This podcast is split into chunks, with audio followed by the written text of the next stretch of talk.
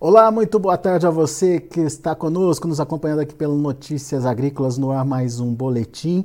E claro que a gente está de olho no que está acontecendo pela safra uh, do Brasil afora. E, e agora a gente vai lá para o norte do Paraná, uh, onde está acontecendo um evento tradicional, é o Bela Safra 2023.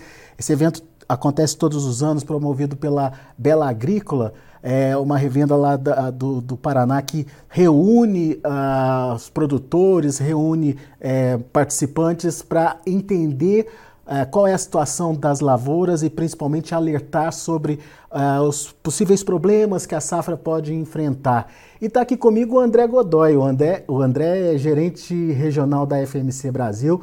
E o André vai nos ajudar a entender quais são os desafios dessa safra.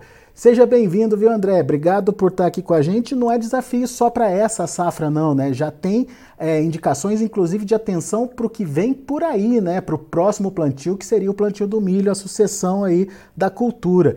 É, e o André estava me contando que nesse primeiro momento o que está é, trazendo de preocupação aí é, para os produtores é a ferrugem asiática. É isso mesmo, André? Seja bem-vindo, meu caro. Conta mais do que você está vendo aí no norte do Paraná para gente. Tudo bem, Alexander? Boa tarde, boa tarde a todos. É um prazer estar com vocês, Notícias Agrícolas. Alexander, é uma safra, cada safra é uma safra, né, cara? Tem, tem problemas diferentes que acontecem. Uh, essa safra ela começou com atraso no plantio, os produtores tiveram problema para iniciar os plantios de soja, então a gente pode falar aí que atrasou uns 20, 30 dias aí o plantio. Isso empurrou um pouco a, a soja para frente, pegando no momento em que a ferrugem ela acaba sendo mais severa, né? Um plantio mais antecipado você conseguiria escapar um pouco mais dela. Então, eu acho que serve de atenção para todos os produtores se prepararem para esse manejo de ferrugem, essas últimas aplicações capricharem, né? É, porque realmente ela está vindo. E, na verdade, o complexo de doença, né, que é uma região também que mancha, pega bastante. Uma coisa interessante que apareceu é o ídio. O ídio ele vem uh, há alguns anos aí, desde o Rio Grande do Sul até o sul de São Paulo, região do Vale do Paranapanema, pegando bastante também. Mas, de fato, pela severidade, uh, a ferrugem asiática é algo que nós temos que se preocupar. Em que estágio é, estão as lavouras por aí nesse momento? Você falou de um atraso. De quanto tempo, André? É, na verdade, essa época aqui era para a gente já estar tá colhendo essa soja e, e já pensando para entrar e aproveitar a janela do milho safrinha, né? É, mas nós atrasamos aí de 20 a 30 dias, então a soja está em investimento.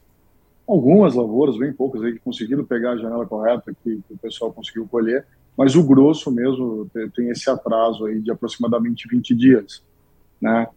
Isso vai impactar, sim, é, no milho safrinha, né? então o produtor ele vai ter que a, usar de tecnologias aí, pensando em dessecação, para poder fazer fazer uma colheita rápida, né, para poder antecipar esse momento de colheita, para aproveitar o, o, essa janela o máximo possível para entrar rápido no plantio de milho, né? É, mas é mais ou menos nessa fase de enchimento que nós estamos aqui na região, viu, Alexander? É, e, e você estava me dizendo também que tem uma preocupação aí com um surto de lagarta. Como é que está isso aí, André? Não, lagarta, esse foi um ano de lagarta, viu? Lagarta pegou bastante.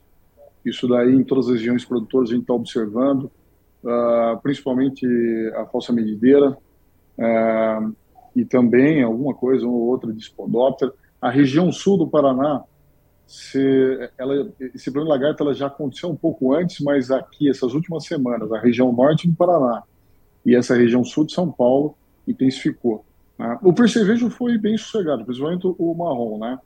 O marrom ele não, não, teve tanto surto, mas até em conversa hoje com um pesquisador lá da Unesp de Botucatu, eu estava conversando com a professora Regiane, ela comentou que de fato foi, até por clima, uma safra um pouco mais é, com menos é, ataque de percevejo marrom, só que é hora para a gente abrir o olho para o barriga verde. O barriga verde está é, tá começando a aumentar, nós vamos ter surto forte aí do percevejo barriga verde. E ele é um problema para o milho safrinha, né? Então, para quem faz soja e depois vem com o milho, é, já tem que pensar no manejo do barriga verde aí na dessecação da soja, já no, no final da soja entrar manejando barriga verde. Isso é um alerta importante, principalmente para quem já está se preparando aí para uh, o plantio do, do, do, safrinha, né? Atenção com barriga verde, esse é um alerta então que os pesquisadores estão dando, certo, André? Perfeito, perfeito. Isso é um alerta que eles deram. E, na verdade, o problema da, da cigarrinha, né? Ele chamou tão, tem, tanta atenção do produtor família uhum. que às vezes a gente costuma deixar o percevejo de lado. Mas o barriga verde ele tem um potencial enorme de, de diminuir produção, de ataque em milho. Então, abra um olho para o barriga verde. É o que os pesquisadores estão falando para a gente. Agora, um problema que é tradicional, principalmente para algumas regiões aí uh, do Paraná, é o mofo branco, né? Como é que está o mofo branco esse ano? Mofo branco, o mofo branco nas regiões altas e frias do Paraná, a gente pode falar de Campos Gerais, a região do Guarapuava, um pouco no sudoeste do Paraná. Na região norte, um pouco, pouco mais intenso naquela, uh, na região de Mauá da Serra, onde é mais alto e mais frio. Sul de São Paulo também o branco tem potencial de 50% de, de, de quebra, né? Ele é muito severa essa doença e aqui tem histórico, né? O clima está muito propício. É, então né? a doença já começou a aparecer, sim, sim. Tem produtores fazendo duas, até na terceira aplicação, uh, visando o manejo de, de mofo. E, e, é legal que nós temos uma notícia boa para o mofo, viu, Alexandre? Ah, é? O mofo, a FMC, ela está lançando. É, nós estamos trazendo uma inovação para o manejo dessa doença. É um produto biológico, né? são dois bacilos, o bacillus velezensis e o subtilis. É, esse produto, ele é um produto que a gente entra de uma forma um pouco mais preventiva na, na aplicação, mas ele, ele soma muito no manejo. Então, a associação dele com o químico, pensando em fluazinã, é, a gente chega a 76% de controle, que para o mofo é muito bom. Hoje, os químicos tradicionais, os trabalhos que as fundações nos apresentam, os, os pesquisadores em geral, mostram que o máximo de eficiência, dependendo da safra e das. Olha a severidade da doença. E esse produto ele entra então no manejo para a gente melhorar esse manejo e também pensando em sustentabilidade. Né? Se a gente pensar em agricultura regenerativa, agricultura um pouco mais verde, sem é, sem resíduo ou de baixo resíduo, agricultura com uso de biológicos é, é o que vai trazer esse benefício para nós aí, para os consumidores, né, que querem um produto com menos resíduo. Né? André, teve uma perda de conexão rápida aí e a gente acabou perdendo a informação mais importante, né? Que você estava dizendo que só o controle com os químicos ele traz uma proteção de quanto? O que os trabalhos nos mostram depende do ano né? Se o clima for mais propenso, mas é, para a doença, você vai de 45% a 60% de controle com o químico somente. Quando eu adiciono esse biológico, hum. quando eu coloco o, o Provilar no manejo, a gente, nos nossos trabalhos, mostra que nós chegamos a 72%, 73% de controle. Muito bem. Uh, como é que age o, o, o, produto, então, André? Ele, ele interfere de que forma aí na, na na proliferação do, do fungo, do mofo branco? É, o produto biológico ele é um pouco diferente do modo de ação dos químicos. Então a gente pode falar que tem três modos de ação. Primeiro que é a colonização da bactéria na folha, na verdade em todo o tecido, tanto de folha, flor, caule, é, ele forma uma, um filme de bactérias. Essa bactéria ela cresce e cria um, uma barreira e não deixa o patógeno, a doença entrar. O segundo, que o uso dessas bactérias, a planta ela, ela starta o, o mecanismo de defesa da planta, né? Então ela já reage contra o patógeno. Caso, caso o patógeno ele se instale, ela vai combater o patógeno através do mecanismo de defesa. A gente chama de proteínas relacionadas à patogenicidade, né? E além disso, as próprias, as próprias bactérias elas produzem substâncias que são substâncias fungicidas, que vão controlar. Então, são três modos de ação. Isso é excelente também para o manejo de, de resistência, né? Se você só usa químicos, você tende a, a, com o tempo, você vai selecionando o patógeno que é resistente ao químico. Quando você coloca esse biológico, ele entra também no manejo de resistência. Legal. Informação importante, principalmente para um manejo sustentável, né, André? Perfeito. Nós temos que pensar nisso. Nós temos que, como agricultura tropical, nós temos que estar olhando para a agricultura regenerativa, uma agricultura mais verde. É, é nosso dever, é, como, como engenheiro agrônomo, como empresa, trazer isso do, e deixar isso, esse legado né, para as próximas gerações e que a gente consegue produzir com sustentabilidade. Né? É. A gente tem umas fotos que uh, o pessoal da assessoria de imprensa mandou para a gente. Vou pedir para o Christian colocar no ar, só para a gente entender direitinho. Uh, pode passar, Christian. Vamos ver primeiro as fotos uh, mais abertas. Vamos lá. É isso aí.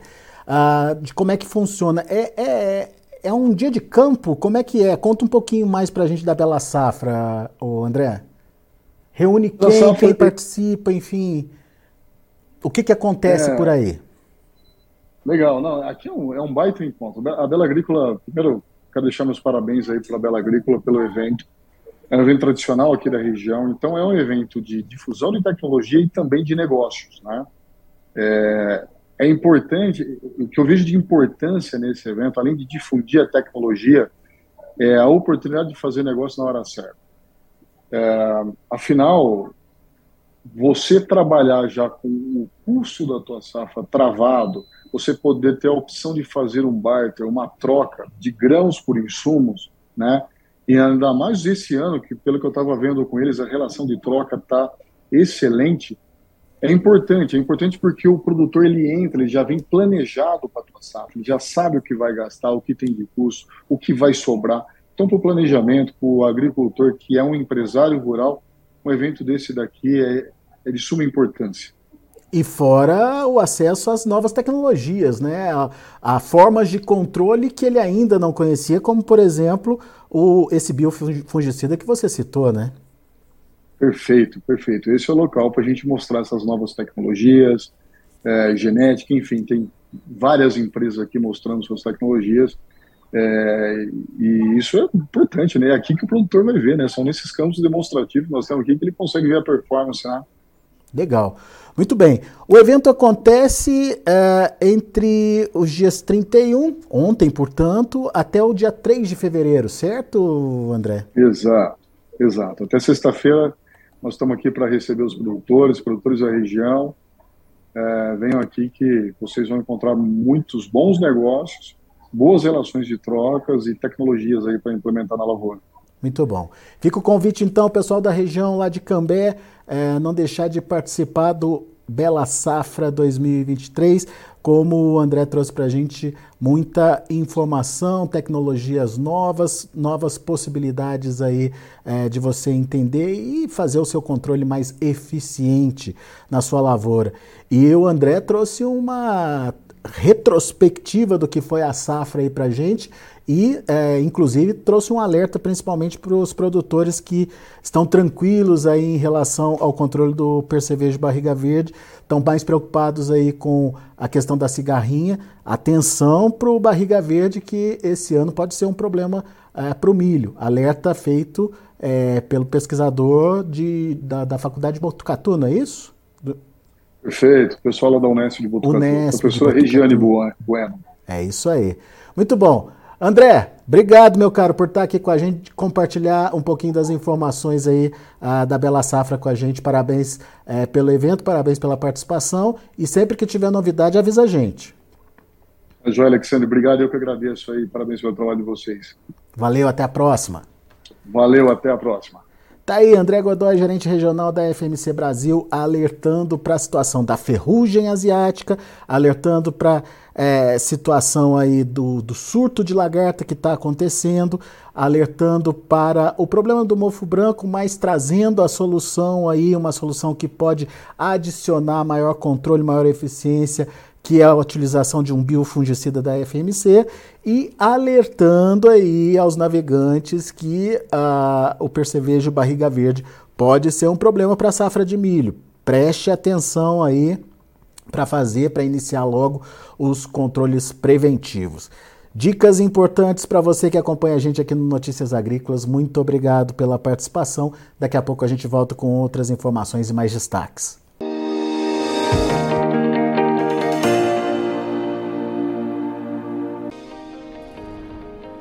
Inscreva em nossas mídias sociais no Facebook Notícias Agrícolas, no Instagram arroba Notícias Agrícolas e no nosso Twitter arroba Notiagre. E para não perder nenhum vídeo, não se esqueça de nos acompanhar no YouTube e na Twitch Notícias Agrícolas Oficial.